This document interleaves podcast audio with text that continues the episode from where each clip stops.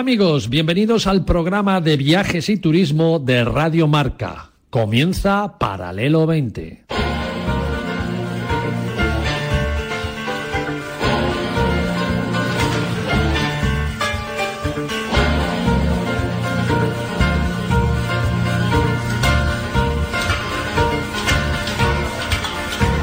Paralelo 20. Presentado por Marcial Corrales y su equipo de colaboradores.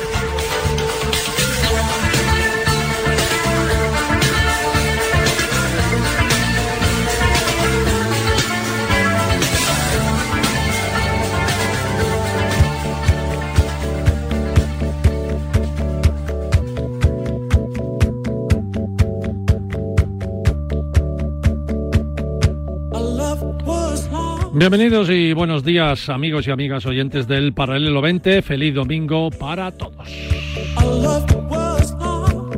En los controles Beamut, Luis Beamut, en los controles centrales de Radio Marca.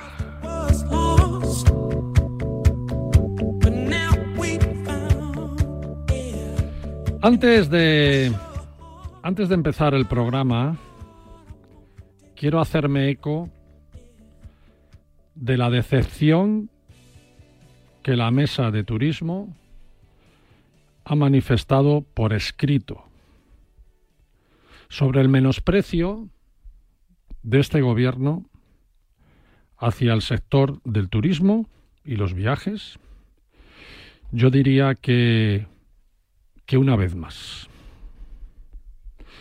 Es cierto que este escrito lo envió la mesa al gobierno y a todos los medios hace apenas unas semanas, pero debido a nuestro trajín en cuanto a fines de semana con programas especiales y otros donde el deporte nos ocupó la hora de, emisión y, no pudimos transmitir nuestro paralelo 20, pues nos hace que, lo contemos que lo contemos ahora.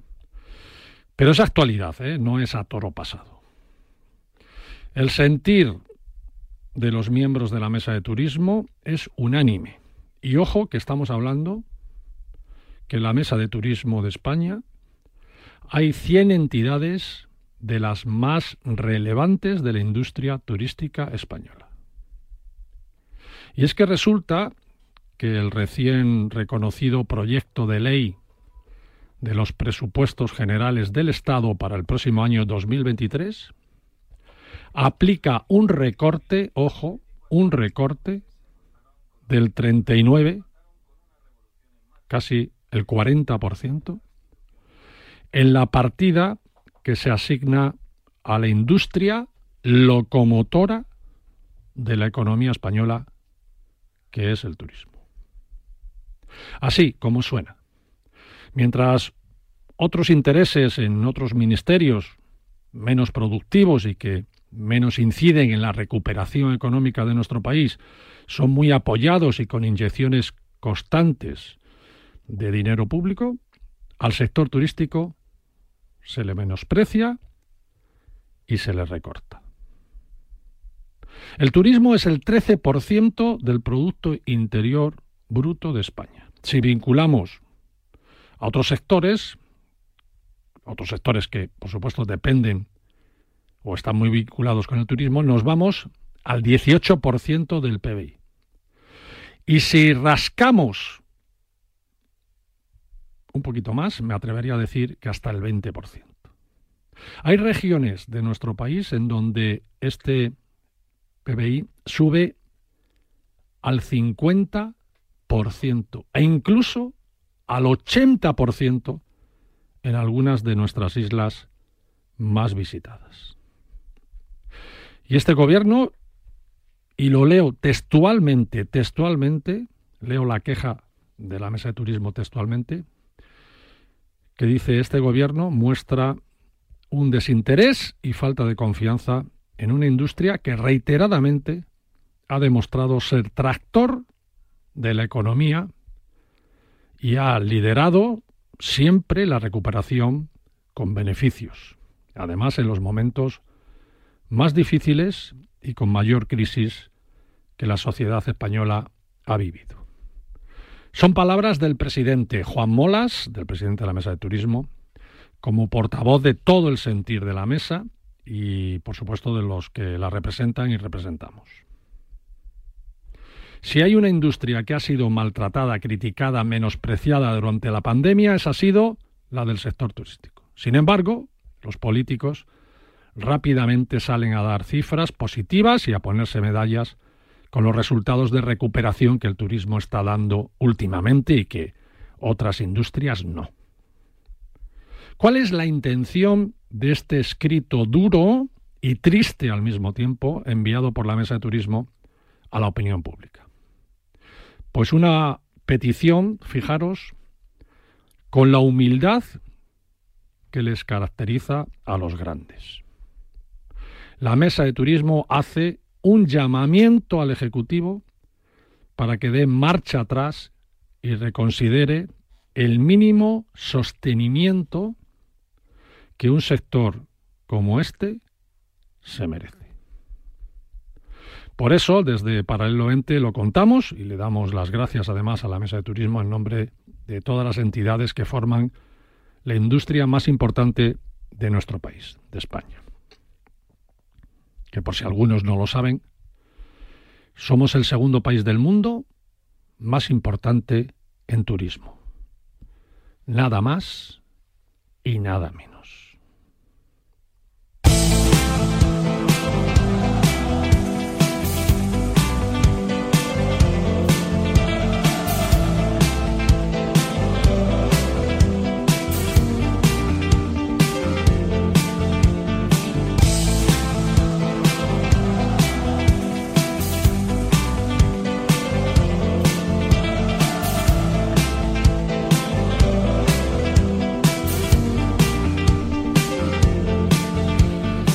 Bueno, y dicho esto, nosotros a lo nuestro. en los estudios Joaquín del Palacio, con el que hoy viajaremos a la región portuguesa de Alentejo. Bienvenido, Joaquín, ¿cómo estás? Hola, Marcial, pues yo encantado, la verdad. Y además que nos vamos a un sitio muy especial, que transmite mucho y que tiene un detalle de radio que te va a encantar. Ah, de radio. Bueno, ahora me lo cuentas. Hemos hablado en ocasiones de esta parte de Portugal pero no nos cansamos nunca de, contarlo, ¿verdad? No, no, por supuesto. Es que esta región es uno de los sitios más interesantes, más auténticos y con paisajes que además nos unen mucho también, ¿eh? porque es muy similar a algunos territorios españoles, un lugar donde nosotros encontraremos buenas sensaciones y donde sobre todo esos portugueses nos tratan de maravilla, que eso es fundamental. Santos Valenciano, estás con nosotros. Bueno, qué honor, qué honor. Vamos, porque aquí no hay público, si no aplaudirían y todos y todos. No, pero aplaudimos igual. Santos, Santos está con nosotros, ¿no? Santos Valenciano ha bajado a una mina, ojo al dato, a más de 600 metros de profundidad. Así como suena. Y nos lo vas a contar, ¿no? Efectivamente.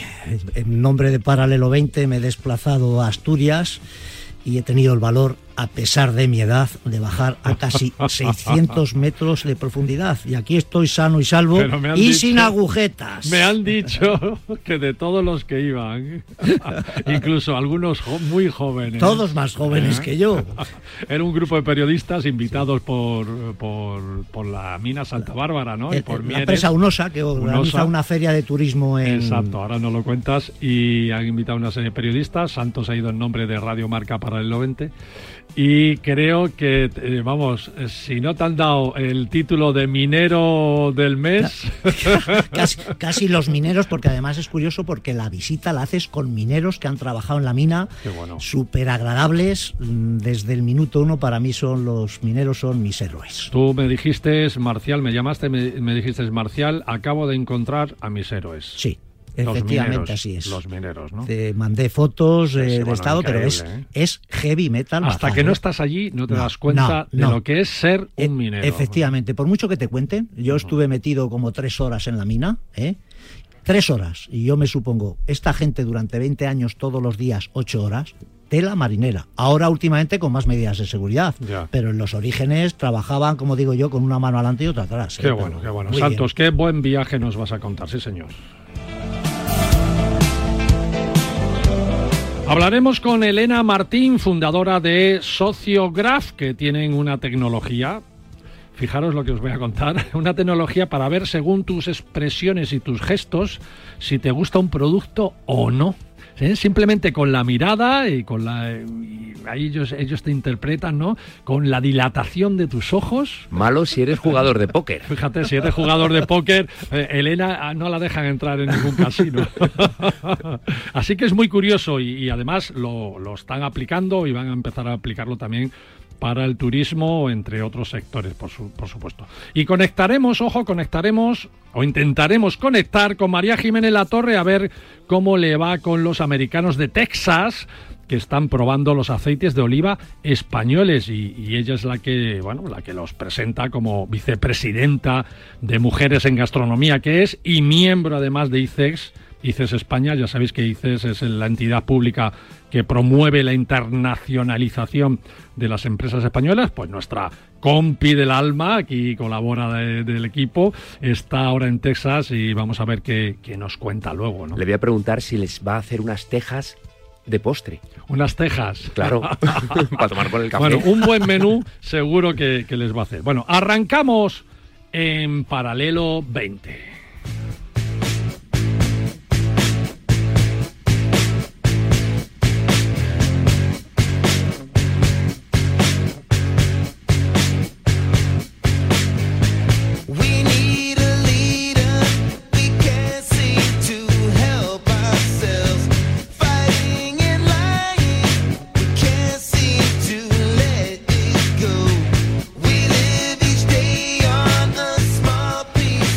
En mi última visita a Palencia para, asistir a, una ponencia sobre nuevas formas de comunicar el patrimonio y que se celebraron en la preciosa, preciosísima y supercatedral de Palencia, la de San Antolín, que, que pocos saben que es la catedral de España con la planta central más grande de todas. Eh, ahí queda eso, ¿no? Pues allí descubrí una empresa que con sede en Palencia y Valladolid, está trabajando con las marcas más reconocidas de nuestro país y pronto hasta internacionalmente. Creemos, a veces creemos que, solo en las grandes capitales están las cosas eh, para hacer y me alegro mucho que en ciudades más pequeñas haya grandes expertos y emprendedores que te, que te sorprenden con las tecnologías más innovadoras. Allí conocí a los de Sociograph y cuando me contaron cosas, las cosas que hacían, pues le dije que, había que venir aquí a Paralelo 20 a contárselo a todo el mundo, ¿no? Y ya, ya, ya están aquí.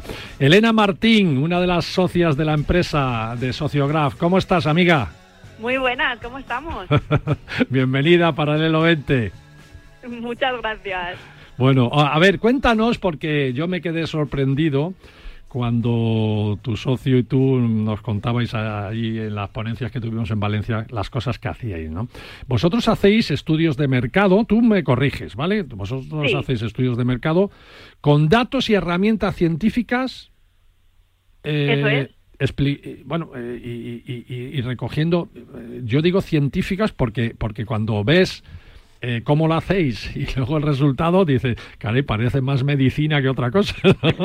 Explícanos un poquito mejor esto. Tienes un, eh, eh, realmente tienes toda la razón. Al final es medicina aplicada al marketing. Lo que aquí hacemos es los típicos estudios de mercado que todos conocemos, esas encuestas, esos focus group o grupos de discusión, ¿no? Lo que pasa es que los implementamos o los complementamos con técnicas que nos permiten saber cómo reaccionamos cada uno de nosotros de forma no consciente. Es decir, dónde nos emocionamos, a qué prestamos más atención, ¿no? Esto lo hacemos con tecnología del mundo de la medicina y la aplicamos precisamente pues para saber cómo de impactante es un escaparate, cómo eh, atrae un spot de televisión, un anuncio, o cómo las nuevas películas o las nuevas series que vemos en televisión, cómo las podemos mejorar, ¿no? Qué personajes funcionan mejor, qué tramas. Bueno, todo esto al final eh, nos lo determina según lo que nosotros sintamos, porque como consumidores, si no prestamos atención y no nos emocionamos ante los productos o ante esos estímulos publicitarios, realmente no tienen probabilidades de funcionar. Eso es verdad, eso es verdad. Bueno, es, tecnología neurocientífica, ¿no? Algunos les llaman, ¿no? Con resultados además big data, es decir, que todo eso luego se registra y sirve para analizar y para tomar decisiones con, con más acierto, ¿verdad? Eso es, al final es combinar las técnicas tradicionales, como decía, esos cuestionarios, esos focus con esas técnicas de neurociencia que son diferentes. Hay unas técnicas, como decías, que, a partir de la reacción de la cara nosotros sabemos qué emociones estamos sintiendo, o tecnología eh, a partir, por ejemplo, de unos brazaletes que colocamos en la mano de los participantes y nos van diciendo el nivel de atención y de emoción de esas personas. Y eh, todo esto nos da datos, datos y datos que aglutinamos para hacer un Big Data con todos los casos que llevamos ya generando en estos nueve años. Muy interesante. Además, eh, eh, ¿sois de los pocos o los únicos que, que, estáis aplicando esta, esta tecnología para medir estímulos? Eh, ¿Hay más empresas en España que lo hacen o, estáis pioneros en este tema? Hay diferentes tecnologías que se están aplicando, sí que es verdad. Eh, nosotros somos pioneros en, la, en, una de nuestras metodologías, que es Sociograph, que de hecho es la que da nombre a nuestra empresa, y es una tecnología que está patentada en la Universidad de Salamanca, que oye, que no todo viene de Estados Unidos, ¿no? Exacto, que, que yo decía, ni de Madrid ni de Barcelona, oye, que también Salamanca, Palencia y Valladolid. Totalmente, totalmente, pero esas tecnologías tan, tan pioneras parece que todo viene de fuera, ¿no? De España. pues no, aquí hemos patentado esta tecnología que es única en el mundo y que nos permite hacer estos, estos registros, estos, tomar estos datos de forma grupal. Porque imagínate, yo puedo estudiar a una persona y ese día esa persona está triste o está eufórica porque le ha pasado algo, ¿no? Entonces esos datos están condicionados. Al hacerlo en grupo, nosotros podemos eliminar lo que es subjetivo, lo que es de esa persona, y nos quedamos con lo que realmente el estímulo provoca. Y luego también es verdad que eh, como combinamos muchas metodologías y, tenemos mucha aplicación con muchos datos ya generados en todo este tiempo, pues somos pioneros y líderes en muchos en muchos casos en estas mediciones. Bueno, no sé, eh, Santos me está haciendo así unas señas como diciendo, qué miedo, qué miedo, qué miedo esto! Te descubren a la más mínima. ya nos escuchan, ya nos escuchan todos los días, a todas horas, eh, cualquier cosa que hablamos en el móvil y tal, ya nos están escuchando y rápidamente recibimos. Ahora van a saber lo que piensas mirándote a la cara. Bueno, en, mi caso no va a ser muy difícil, estaré pensando en coger la bici y salir a correr. No va a haber mucho problema. No, pero vas a estar viendo la televisión o una serie, ¿no? De, ahí de Netflix o de cualquier plataforma. Y, la televisión te mira, ¿no? Claro, la televisión te puede estar analizando si te gusta la serie, no te gusta, ¿sí? ¿Qué capítulo? Está claro, que, bueno, a eso todavía no hemos llegado. ¿eh? Uy, uy, uy, uy. Bueno, bueno, estáis ahí con ello, ¿no? Daros cuenta que todos estos estudios los hacemos, o sea, la gente viene a participar al estudio, o sea, no es que lo pongamos en la casa de la gente, ni, nada de eso. Pero sí que es verdad que sí que es verdad que hay tecnologías ya que nos el, el mundo del dato ahora mismo es el que manda, ¿no? Eh, todo dato es información y la información es poder, ¿no? Y eso es eso es clarísimo y todo al final se basa en eso. Lo que pasa es que nosotros de momento son estudios eh, donde la gente sabe a lo, Focus Group, Focus Group. Oye, Elena, eh, que ya sabes que la radio, los minutos aquí corren, estáis ahora viendo cómo se puede aplicar eficazmente en el sector turístico, ¿verdad? Totalmente, sí, esa es alguna de las aplicaciones. Eh, estamos haciendo acciones, por ejemplo, para, para medir, por ejemplo, en un museo eh, cómo es eh, la experiencia con y sin audioguía. Pensad que estas experiencias con público con discapacidad, pues podemos saber cómo reaccionan, o con niños, por ejemplo, que, que tienen autismo, ¿no? en, en, clases, bueno, es que hay infinidad de aplicaciones más allá de, pues, una tienda, un anuncio de televisión o una película, ¿no? Claro, fíjate un escaparate, ¿no? Que la gente se acerque a un escaparate de una agencia de viajes que tiene un montón de ofertas así puestas en el escaparate y vean cuál de las ofertas llama más la atención, la gente no tiene más satisfacción al verla y tal. Eso te puede dar una agilidad y una eficacia espectacular. ¿eh? Totalmente. No sé, así se me ocurre eh, de entrada, ¿no? Oye, Elena, muchísimas gracias, de verdad. Eh, aquí estamos hablando de examinar eh, las microexpresiones faciales, fijaros, ¿no? El movimiento de ojos, incluso su dilatación. La actividad cerebral, ¿no? Según se observan los productos, emisiones Bluetooth para localizar y medir tiempos de atención también, ¿no? En cuánto, cuánto tiempo se detiene una persona y atiende a, a un cuadro, ¿no? Como ella ha dicho, o a, una oferta en un escaparate, ¿no? Es, es increíble, ¿eh? es increíble la eficacia que, puede tener esto. Elena, Sociograph, oye, enhorabuena, ¿eh? de verdad que, fue un placer conoceros. Igualmente. Y, según vayáis desarrollando cosas e innovando, llamarnos, que nos queremos, queremos ser vuestro altavoz también para que la gente vaya conociendo todas estas grandes tecnologías que se aplican, como tú muy bien has dicho, en España. En España. Hecho, así lo haremos. Elena, muchísimas gracias. Elena Martín de Sociograf, un abrazo muy, muy fuerte, amiga.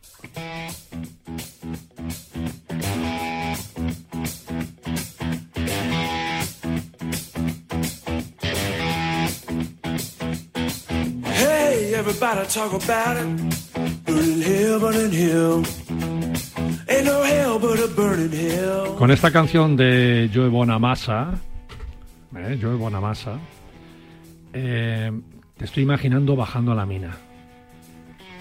Mira, mira, mira, mira.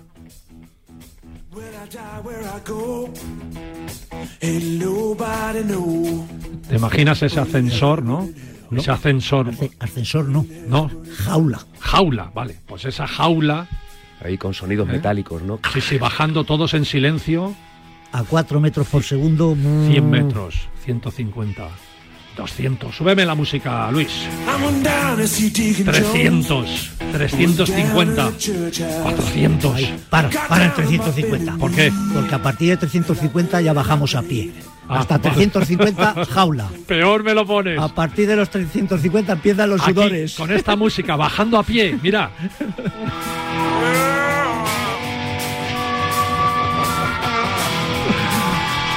Santos, Santos Valenciano.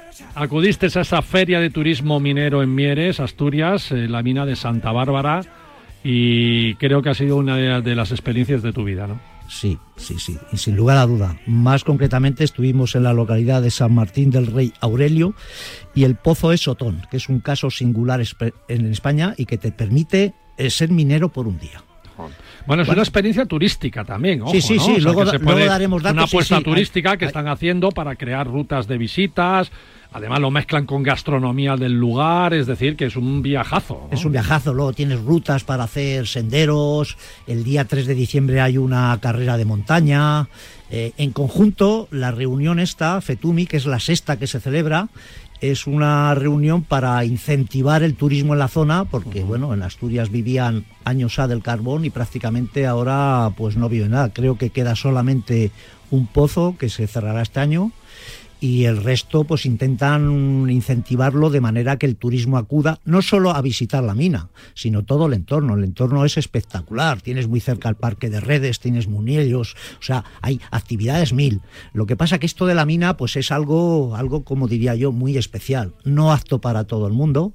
Tienes tres tipos de ruta, una es externa solo porque vas con niños y se puede visitar un museo que recrea toda la historia de la minería de sus orígenes. Antaño se sacaba el carbón con mulas, el tipo de vestimenta, cómo han, evolucionado las medidas de seguridad, cómo vivían, las cocinas, los economatos. O sea, es una recreación que te da una idea de lo que, de lo que era vivir del carbón entonces. Además, hay dos experiencias alternativas, la real y digamos la LAI, porque luego puedes visitar el Museo de la Minería que recrean una visita a una mina, pero claro, te pontan en una jaula, un ascensor, simulan que bajas abajo y tal y cual. Previamente. O virtual, un tema virtual. No, no, es, real. Han, recreado una mina, ah, una mina, y han hecho, pues más o menos lo que yo hice el día anterior. Claro, cuando vas a visitar el Museo de la Minería, previamente has estado metido a 600, claro, eh, claro hay, hay, mucha diferencia. Es tú me has contado cosas, Santos, de verdad, me has contado cosas que se me han puesto los pelos de punta. ¿eh? y, claro, a mí. Y me he imaginado, me he imaginado, claro, ahora vas en plan visita turística, tú sabes que hay mucha seguridad, ¿no? Entonces vas todo iluminadito y tal, eh, aunque vives la experiencia real, porque Te, han hecho hasta picar, ¿no? Aquí está la prueba. Este carbón que hay aquí lo he picado yo con un martillo de que pesa casi 8 kilos. Fíjate. Y después de meterte por una galería, arrastrado ahí como si fueras, y llegas allí y hay un minero que te dice, toma el martillito, majete, ahora pica. Y cuando agarras el martillo, A eso, a iba, ¿no? Que A tú- eso. Imagínate que tú eres un minero de esa época. de- o- o- los de ahora tienen mucha seguridad, pero de antaño, ¿no? Y te tenías que meter por ese túnel arrastrado, picar y a 600 medidas- metros de profundidad, Joaquín. Buah, qué ves. miedo, tío, qué miedo. Así pasaba, ¿no? Que Bueno, y así está afectaba. pasando en algunos países Sí, donde de la hecho- seguridad. De hecho, estando nosotros allí, creo que hubo un accidente en una mina, no sé si en Turquía, en. China, no sé dónde, y se quedaron 40 mineros dentro. Tú decías Sí, que el carbón español era un poco más caro Sí. que el de otros países. eh, y Yo lo esto- pregunté. Y esto la gente no lo aprecia a veces porque España ha apostado por la seguridad. Efectivamente. La diferencia del precio de la tonelada, de 60 euros la tonelada traído de fuera o 90 euros aquí, es la seguridad. Bueno, la experiencia es para todos aquellos que nos estén escuchando y quieran un plus, un plus de- de- de- de adrenalina a tope, que no dejen de, de acudir al Pozo Sotón.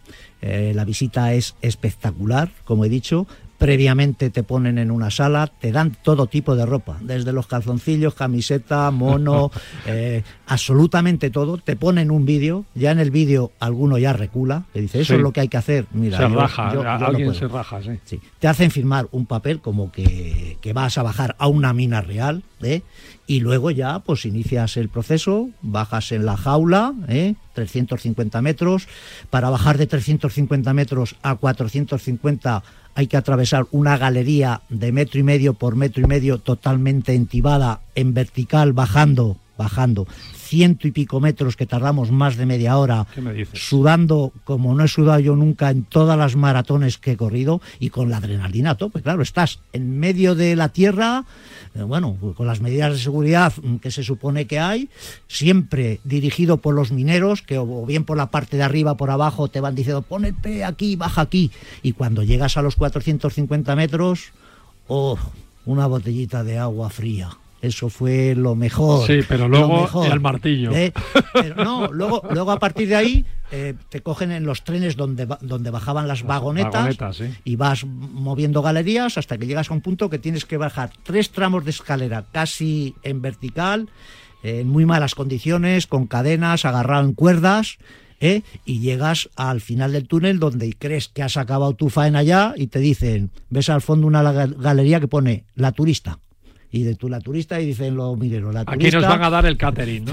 El catering. Entonces el catering es que te metes por una galería, igual otros 20 o 30 metros, arrastrado, todo entibado con madera, y llegas arriba y aparece un amiguete minero que te dice, toma el martillo. Y, Turista. y tú te crees que el martillo es de cartón piedra, y cuando agarras el martillo de primeras haces así y dices, hostia, esto pesa. Y dice, ahora pica. Oh, Yo me parece que estuve un minuto y fui, fui el que más picó. ¿Eh? Y yo dije, pues este carbón me lo voy a traer para que vean bueno, que esto es bueno. real carbón. Pero es una experiencia que yo recomiendo, no apta para todo el mundo, no apta. Sí. Hay diferentes tipos de rutas, una de dos horas, otra de cinco horas, pero el que pueda, no tenga claustrofobia, no le dé miedo y quiera un grado de adrenalina a tope, yo le recomiendo que visiten el, el Pozo Sotón. Luego la feria tenía sus charlas, sus La- la- coloquios, la que feria fue- también. fue genial porque Gastronomía. ¿eh? Reunieron, reunieron en torno a esta feria los diferentes parques mineros de España. Estuvo un representante de las minas de Río Tinto, estuvo un representante de las minas de Almadén, estuvo un representante de las minas de Castilla y León y dieron la charla que todo va en función de cómo organizamos esto para, para atraer el turismo y que las antiguas minas, excepto la de Río Tinto, que todavía produce, pues que la gente vaya y recorra pues entornos naturales, cultura, gastronomía, absolutamente todo. Qué bueno, qué bueno. Santos, menudo viajazo, ¿eh? Sí. Ah, bueno, eh, era pues uno Yo está- quiero decir que Santos estuvo a punto de no ir porque tenías un pie malo. sí, tenía un Aún- talón. aún sí. así has Sí. bajado, Sí, sí, sí, he bajado y entrenado qué y, qué crack, y darle que- Oye, una cosa, solamente Sí. agradecer a Paco Huertas, que es otro compañero nuestro que tiene un programa también de viajes, eh, que gracias a él he podido realizar esta esta tremenda aventura y contársela a todos los oyentes de Paralelo 20. Bueno, estupendo. Santos, eh, experiencias como esta, más. Queremos más, ¿verdad, Joaquín? Sí, por Ya. supuesto. Tú también eres muy guerrero, ¿eh, Joaquín. Hombre, Tú te apuntas a ah, esas Yo me he metido guerras unas también. cuantas minas, no he bajado 600 metros, pero también os voy a hablar yo de alguna, es- especie de mina. En el no, no, no, no en este, no en este nivel de aventura, pero sí para poderlo conocer para todo el público. Pero el próximo año le diría a Paco que invita a Joaquín. Ah, será un placer. Será un ¿Eh? placer, Santos. Bueno, eh, de momento no nos cuentes nada que nos vamos a publicidad. Un minuto tan solo aquí en Radio Marca con Paralelo 20. Viaja con nosotros en Paralelo 20. Aprenderás a ver, no solo a mirar.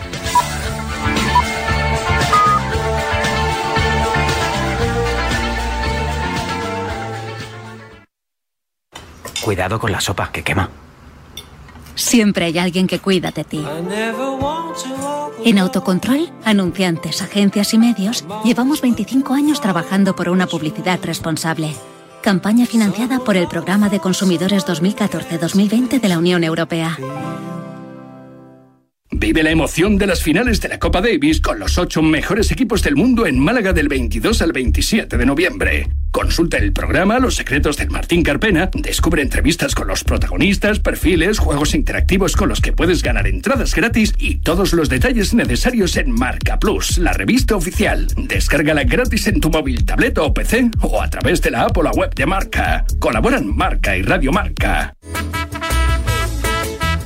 Dejadme que salude a esta hora de la mañana, creo que camino del colegio con su hijo Iván Bayú, que fue uno de los protagonistas del Rayo Vallecano. Hola Iván, buenos días. Buenos días, ¿qué tal? Te esquivaste por completo a Vinicius. Jugadores así es difícil pararlos y bueno, había que buscar pues también esos esos truquitos o ese otro fútbol que tuviera en la cabeza que... Volviendo al asunto de, de Vinicius, el otro día Valio, eh, lateral del Rayo, en una entrevista en Radio Marca, admitía que, que le fueron a buscar un poquito. Provocar no es fair play, porque uno entra en el campo para jugar a fútbol, no Antonio para José provocar. Reillo, Mallorca, buenos días. Muy buenos días. No sé, estuviste al, al corriente de lo que dijo aquí precisamente en este programa eh, Iván Bayú, el lateral del, del Rayo Vallecano después de su marcaje a... Lo a- escuché, lo escuché. Lo, ¿Lo escuché. escuchaste? Los jugadores de fútbol normalmente dentro del campo no, no se hablan para insultar al contrario ni nada por el estilo. Ahora, lo que sí utilizamos a lo mejor es el típico empujón, el típico agarro antes de que arranque, lo normal dentro de un campo de fútbol.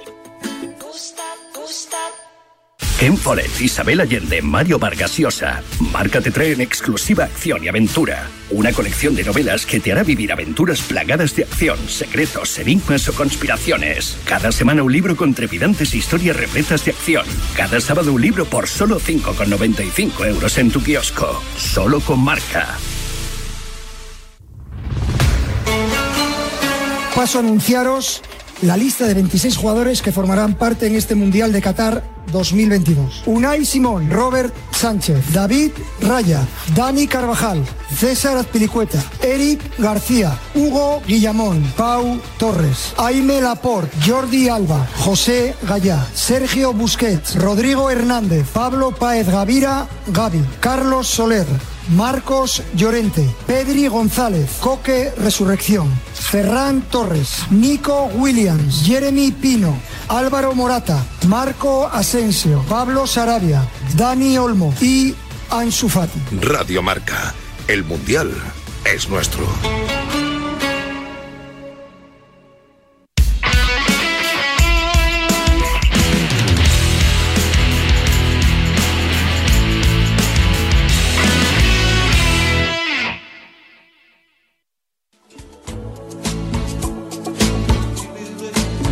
Paralelo 20. Comercial Corrales. María Jiménez Latorre y Joaquín del Palacio.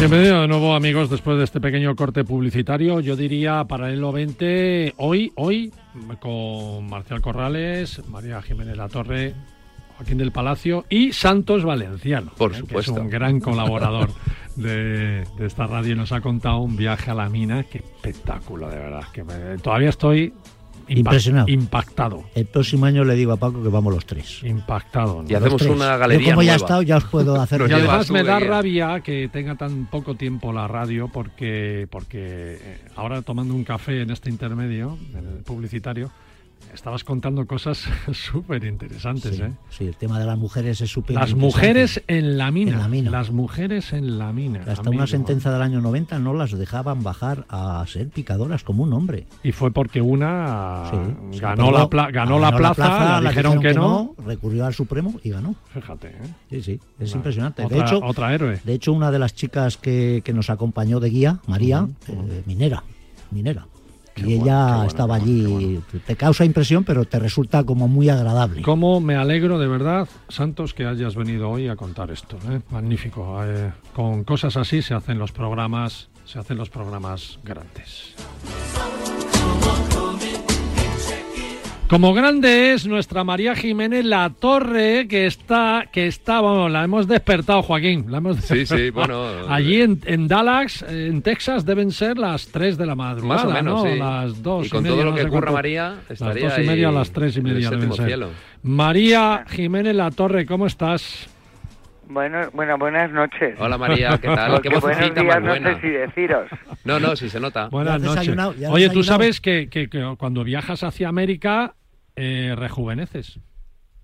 Sí, ¿no? Y luego cuando vuelves eres mucho más viejo, ¿no? me digas. recuperas, recuperas la Ya te conviene volver por el otro lado, ¿no? Claro. Para seguir Hay que seguir siempre al revés, ¿no? Girando al, al contrario de la Tierra y te vuelve jovencito, como el- en la película esta, ¿no? De, Sí. del- de- De que Oye, va, de verdad que a las 2 de la mañana tengo que escuchar esto. Sí, ciertamente te ha tocado.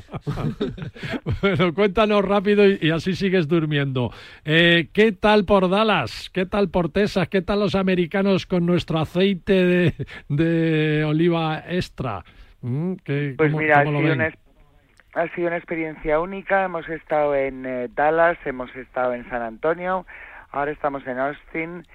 Y, y bueno, la verdad es que no tienen ni idea de lo que es el aceite de oliva virgen extra. Ellos llaman aceite de oliva a todo. Acordaros que el título de aceite de oliva es lo que denomina a todos los aceites, pero es el de peor calidad. Entonces, bueno, hemos tenido unos aceites de Castillo de Canena espectaculares, sobre todo porque Rosa Bañó me dio la cosecha de ahora, la temprana, con lo que hemos traído un aceite, pues mm, recién, recién, recién mm, salido de la almazara. Y, y bueno, es un espectáculo el aceite de este año, tanto la arbequina como el picual. Eh, ha sido, bueno, mm, es una explosión los dos de, de, de, de olores, de sabores, de...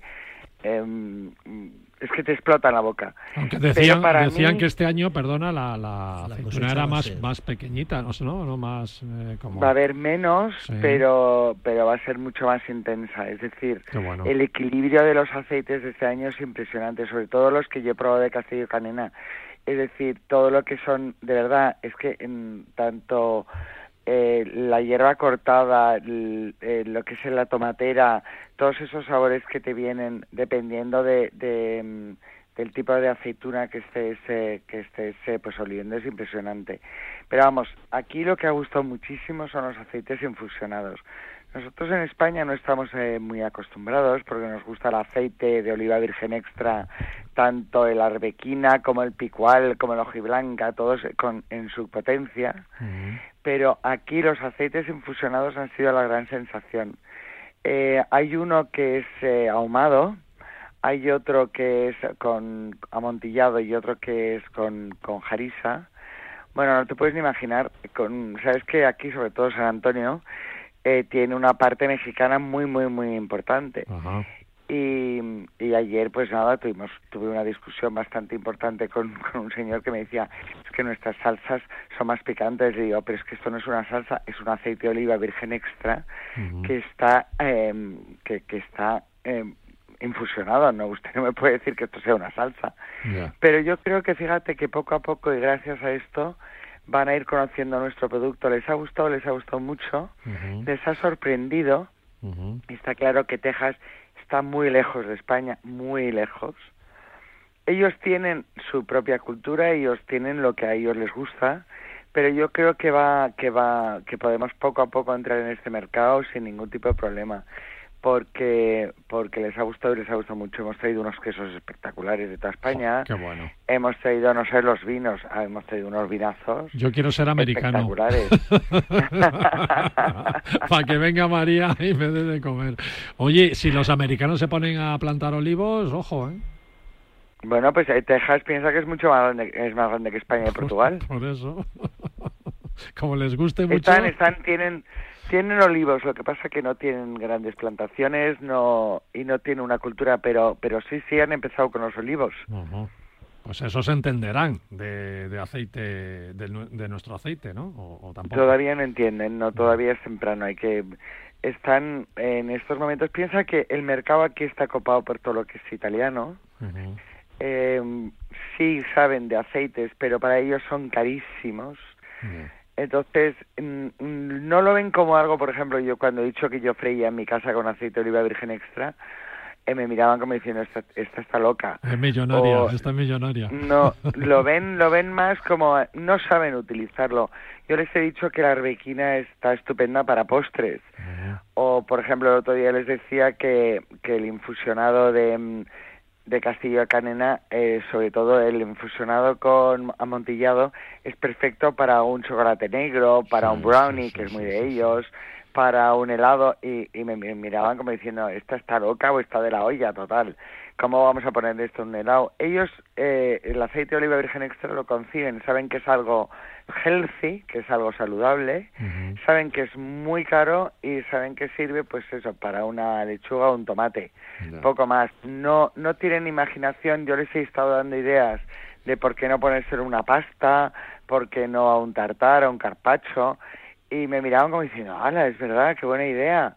Un ceviche, No, un- y, y lo que tú dices, y un postre, y, un y- y- y Claro. fru- y frutas, ¿eh? que yo estuve en una en una demostración en, en el olivar de Valderrama, de aceite de Valderrama, y nos pusieron un, un postre que era un mango, un mango normal y corriente, y al mango le echaron aceite por encima, y tú no veas cómo estaba eso de rico. ¿no? Claro. Buenísimo. Tú piensas que el aceite va a potenciar todos los sabores. Sí, señora. Tanto, si por ejemplo, yo por ejemplo ayer por ayer que nos dieron, bueno, hace un par de horas, que nos dieron un queso que tenía pimentón de la, de la vera un poco picante. Si tú a eso le metes un picual que tiene un punto picante, te va a rebajar el sabor y te lo va a potenciar. Qué bueno, qué bueno.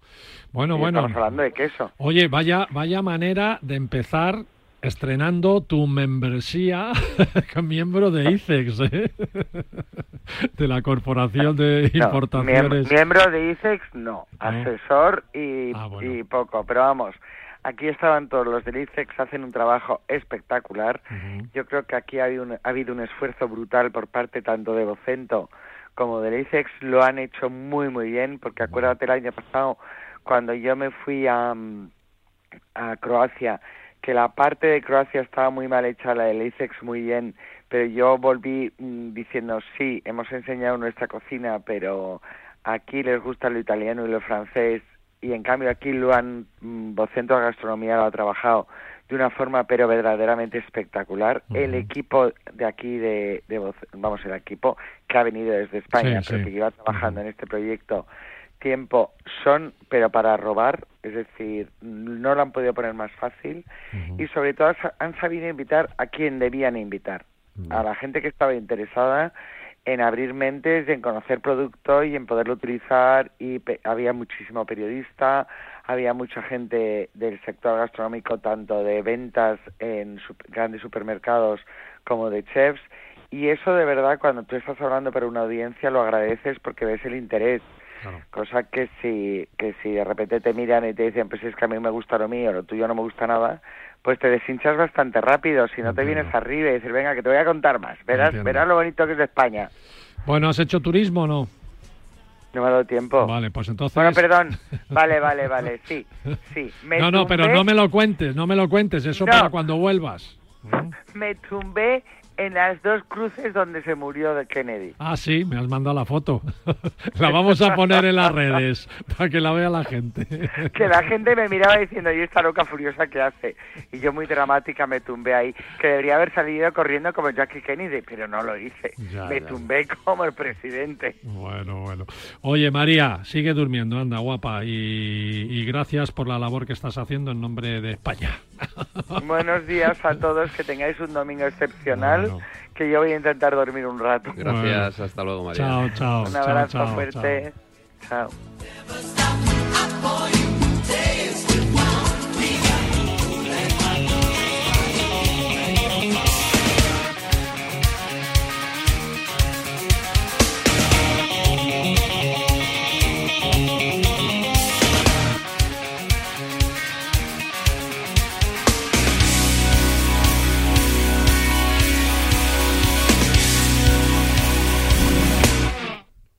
Joaquín del Palacio.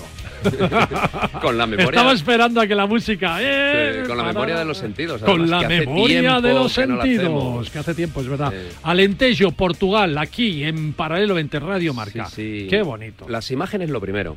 Sí. Fíjate, cuando yo llegué, precisamente llegué a Alcácer Dusal. Alcácer Dusal es un pueblo muy especial, blanco, que está en la orilla del río Sado en un valle ancho donde el río empieza a serpentear y casi todo lo que hay son arrozales. Es un lugar muy interesante porque arriba del todo donde había un castillo ahora hay una pousada, que es un lugar donde se come muy bien, luego te hablaré de un plato concreto de allí. Y me gustó mucho esa imagen, sobre todo al atardecer, porque el río Sado es un río que se desliza ya a la altura del mar, porque desde allí a la desembocadura queda muy poquito, tiene algunos puentes levadizos de hierro que con el atardecer pues brillan y destacan con algunos pueblecitos enfrente que son barrios de este Alcácer Dusal, pequeñitos, blancos también y bueno, la verdad es que es una de esas imágenes que no se olvida nunca. ¿eh? Qué bueno, qué bueno. Pero hay más imágenes. Y me imagino allí los colores, ¿no? Sí, fíjate, estábamos hablando con Santos de las minas. Bueno, pues aquí afortunadamente pasa la faja pirítica de Iberia, de la faja pirítica ibérica, que es la misma de Río Tinto y llega hasta esta zona también de, del Alentejo. Los colores son increíbles porque es uno de los sitios más interesantes a nivel geológico. Allí se produce cobre, zinc, ¿Es hierro. tinto, ¿no? Eh, es del estilo, claro, y tiene los mismos colores, muy diversos, y tienes hasta oro y plata. Bueno, es una mina que se ha estado además utilizando desde la época de los fenicios. Es una pasada. Y esta mina, los colores, en la mina de Lousal hay un lago verde y un lago rojo. Eh, la sensación dentro de la galería, no a 600 metros como, como entró él, pero una sensación, pues bueno, interesante, ¿no? Ves allí cómo está todo hecho, pues eh, con esos entibados, hay un museo de herramientas, una sala de explosivos, la cal que utilizaban dentro de la sala de explosivos para absorber la humedad, si no se estropean los explosivos. Unas imágenes interesantes, además estaba al atardecer, estaba cayendo una pequeña y una fina lluvia y bueno, la verdad es que la imagen allí estaba muy bien. Y otra imagen que me encantó fue la de la bodega de Vila de Frades. Allí hacen vino de talla. El vino de talla lo hacen en unas grandes tinajas de, de cerámica, de barro, y lo hacen al mismo estilo que lo hacían los romanos, es vino natural. Cuando el vino llega a un momento en que ya está hecho, se filtra con los propios pozos sale limpio y lo vuelven a remeter dentro. Y así lo van refiltrando hasta que en un momento dado sacan todos esos pozos, cubren eh, la parte alta con aceite y ahí lo mantienen pues el tiempo que pueda durar. Es un vino fresco, un vino que tiene un sabor, bueno, pues sensacional. A mí me gusta mucho. Oye, ¿es, verdad, Joaquín, que dicen que en el Alentejo el vino es más barato que el agua? Eh, bueno, eso se ha dicho siempre porque Dice suave de lo bueno que sea mucho el agua, hay mucho vino, es muy bueno y eh, además es fácil de encontrar y está riquísimo. Oye, ¿tienen un sabor especial esos vinos? Pues fíjate, muy buena pregunta, porque es que parece que te estás comiendo las uvas. Eso me ha pasado muy pocas veces tomando vino. O sea, sabe a uva, ¿no? Sabe a uva, es que te las estás tomando. Es una cosa curiosísima.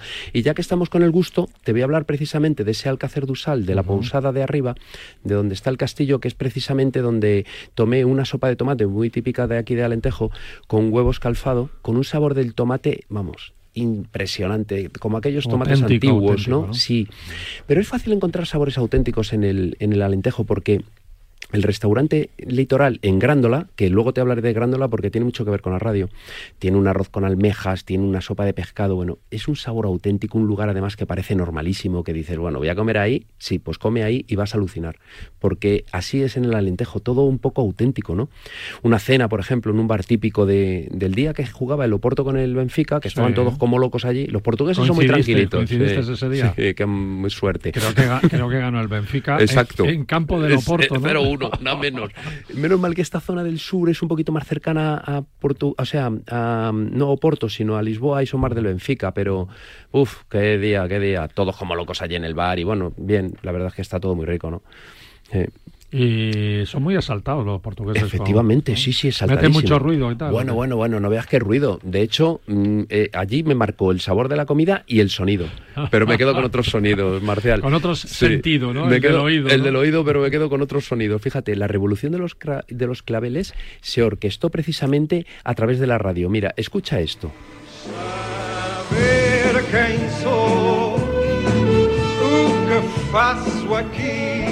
Estamos escuchando la canción que Portugal presentó a Eurovisión en 1974. Bueno, ese año ganó la famosa Waterloo de, de ABBA, que todos la conocemos, es famosísima. Bueno, pues ese año se produjo Eurovisión a principios de abril. El 25 de abril, concretamente el 24 por la noche, esta canción sonó en una radio, en la radio Clube Portugal. Allí, esta es la segunda. O sea, pusieron la primera. Pusieron la primera. Para anunciar algo. Exacto, para anunciar que eh, iba a sonar esta segunda. Esta segunda, de Grándola Vila Morena, Morena estaba prohibida. y la pusieron posteriormente, ya el día 25, y se hizo la revolución.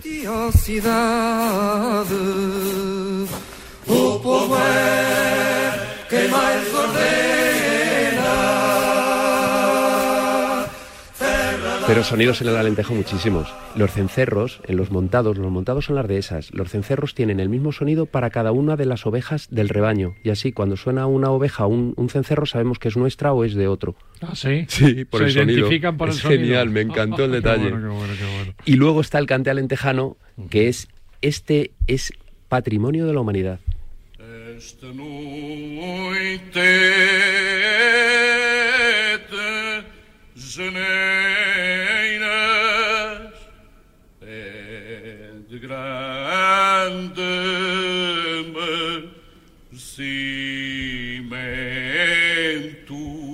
todavía lo cantan esto, parece tra- antiguo, tradicional, ¿no? Sí, Y- esto lo cantan, pero normalmente en, bueno, pues en escenarios, en sitios lo mantienen. En Bella, por ejemplo, se mantiene el cante alentejano, eh, dan espectáculos eh, más o menos a diario. Y sobre todo lo que les escuchas cantar es canciones tradicionales en los bares. Son súper felices. bueno. De hecho, yo estaba en un, en un bar que además acudí por el olfato, porque ahora también te voy a hablar del olfato.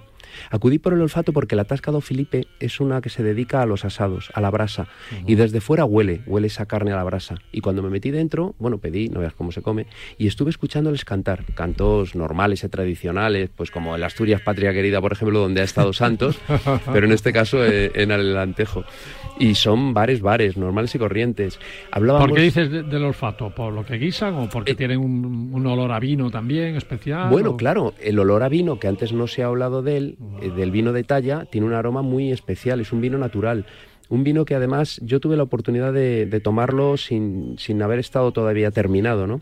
Y se nota además que, que es un olor natural de, de la, la fermentación de la uva. Se huele la uva, se huele esa fermentación, no se huele ningún otro producto, es un olor supernatural, como la naturaleza también en el alentejo, ¿no? Que es fácil. Y a eso le olerla. unes el olor a carne Bueno, asada bueno, y bueno, olor- bueno, bueno, bueno, ya te quedas allí.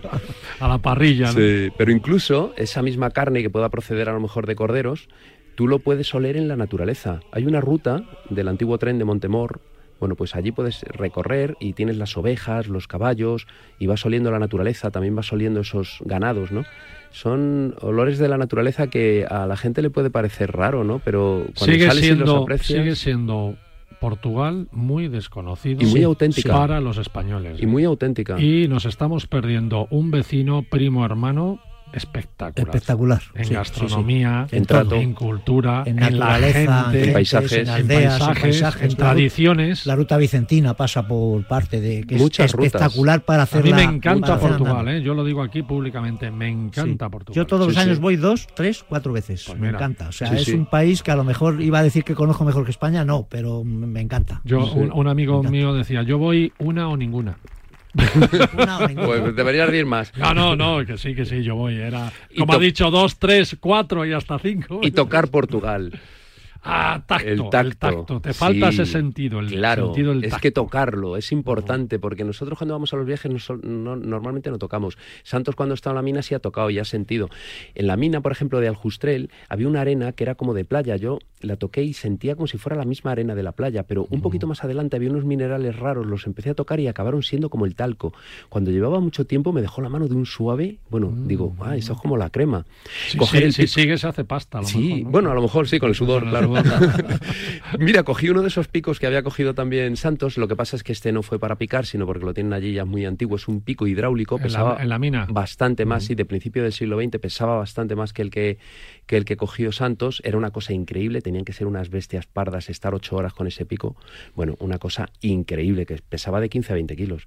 Hidráulico increíble, o sea, una cosa... Y además, como te, te- No, no, yo no, tiembla, yo ¿no? ni lo levanté. Ah, fíjate. No, no, no, yo lo levanté Eso- allí y dije, esto no lo sujeto. Eso es como cuando en la mina tienen la taladradora para meter el explosivo, que lo tienen con un soporte, porque eso debe pesar 20 o 30 Sí, kilos. sí, sí. Cuando le das a la pistola empieza eso, tiem- tiembla todo. o sea, Sí, sí, una cosa.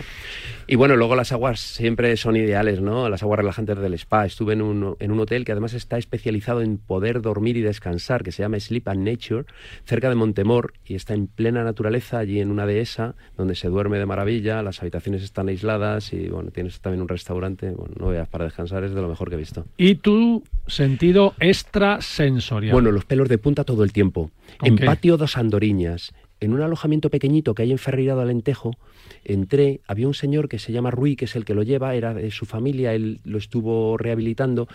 Tiene una bodega de vino de talla que me dio a probar sin haber acabado todavía la fermentación maloláctica. Eso no te lo dejan probar nunca, pero yo me puse a hablar con él y vio que entendía de vinos y me lo dio a probar. Bueno, qué cosa más rica, qué, cosa más alucinante. Luego me dio a probar un vino ya acabado de Shiraz.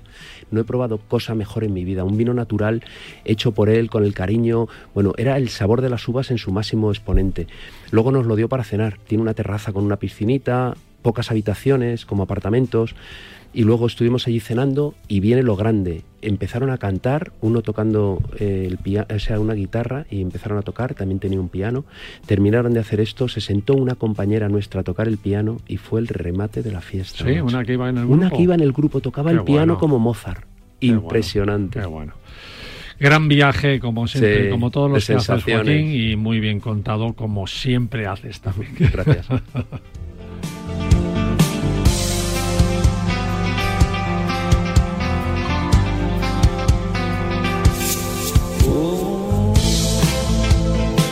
Bueno, nos vamos, amigos. eh, hemos llegado al final del paralelo 20 de hoy, domingo, aquí en Radio Marca. ¿Qué quieres que decir, eh, No puede- Santos? Me no estás puede- dando señales, no- señales que ya no Tenemos tenemos un tiempo. librito muy no, puede, bonito. no puede faltar la De Javier literatura. Cacho. No, para tienes tiempo. ¿eh? A ver, ¿qué Las es? aventuras de Piti, de Javier Cacho. Traeremos aquí a Javier, Javier, Cacho para que que, nos cuente estas aventuras de un husky siberiano en la Antártida. Joder, Sí, uno de los perros más bonitos del mundo, el husky siberiano. E Yo, ten- yo inteligente. tenía, yo tenía unos bossers, mez- me- mezclé unos cachorros de bosser con husky y eran muy bonitos, eran muy bonitos. Qué- bueno. Ay, amigos, así terminamos el paralelo 20 con cosas del corazón. Hasta el domingo que viene.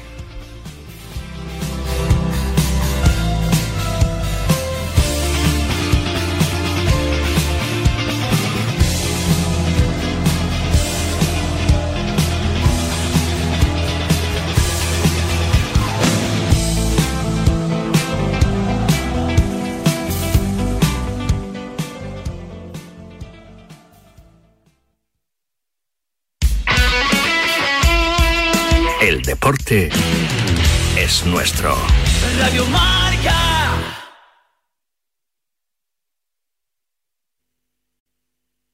Come strengthen your pack at the new Great Wolf Lodge in Manteca. With over 50 attractions, we wanted to see how many we can name in the remaining seconds of this ad. River Canyon Run, Oliver's Moonstone Maze, Tin Paw Bowling, Howler's Peak Ropes Course, Magi Quest, Slaptail Pond Wave Pool, Build-A-Bear Workshop, Storytime, a four-story water Only fort, 40 more to go. And now that a getaway to Great Wolf Lodge in Manteca is just a short ride away, families have time to experience every attraction at the lodge. Great Wolf Lodge, strengthen the pack. Para reducir el riesgo de incendios forestales, PG&E puede interrumpir la energía cuando se pronostica clima severo. Hay cuatro maneras de prepararse antes de una interrupción. Actualice su información de contacto con PG&E para que podamos contactarlo. Prevea las necesidades médicas, como medicamentos que requieran refrigeración o dispositivos que requieran energía. Empaque o reponga su kit de suministros de emergencia. Asegúrese de que las fuentes de energía de respaldo sean seguras de operar. Para más información, visite safetyactioncenter.pge.com. Yo lo que haría sería fichar a Julián Guerrero otra vez para el Athletic. Bueno, no fichar porque salió de la cantera, ¿no? Pero bueno. Pues yo traería a Ronaldo Nazario de Lima, ¿eh? Imaginaos, Ronaldo, Vinicius y Benzema. Eric Cantona. Uh, a Cantona, say, uh, a Cantona. ¡Qué espectáculo! Pues yo ficharía para el Valencia, así de, de otra época, a Juan Matan. Pues yo uno que me traería al Atleti de otra época era a Juan Román Riquelme. Pues a mí me encantaría que volviera a ese equipo que tuvo el Mallorca, Samuel Eto'o y el Caño y Bagaza. Alexander Zar Mostovoy. Qué pedazo de jugador, oye. Y con este Yaguaspas, madre mía de mi vida, madre mía de mi vida. Tenemos un teléfono con WhatsApp para que envíes tus mensajes de voz desde cualquier parte del mundo. 0034 628 26 90 92. ¿A qué estás esperando? Yo lo tengo clarísimo. Como padres sabemos que nuestros niños son curiosos y no siempre podemos evitar que se ensucien jugando, se pongan lápices prestados en la boca o se expongan a estornudar.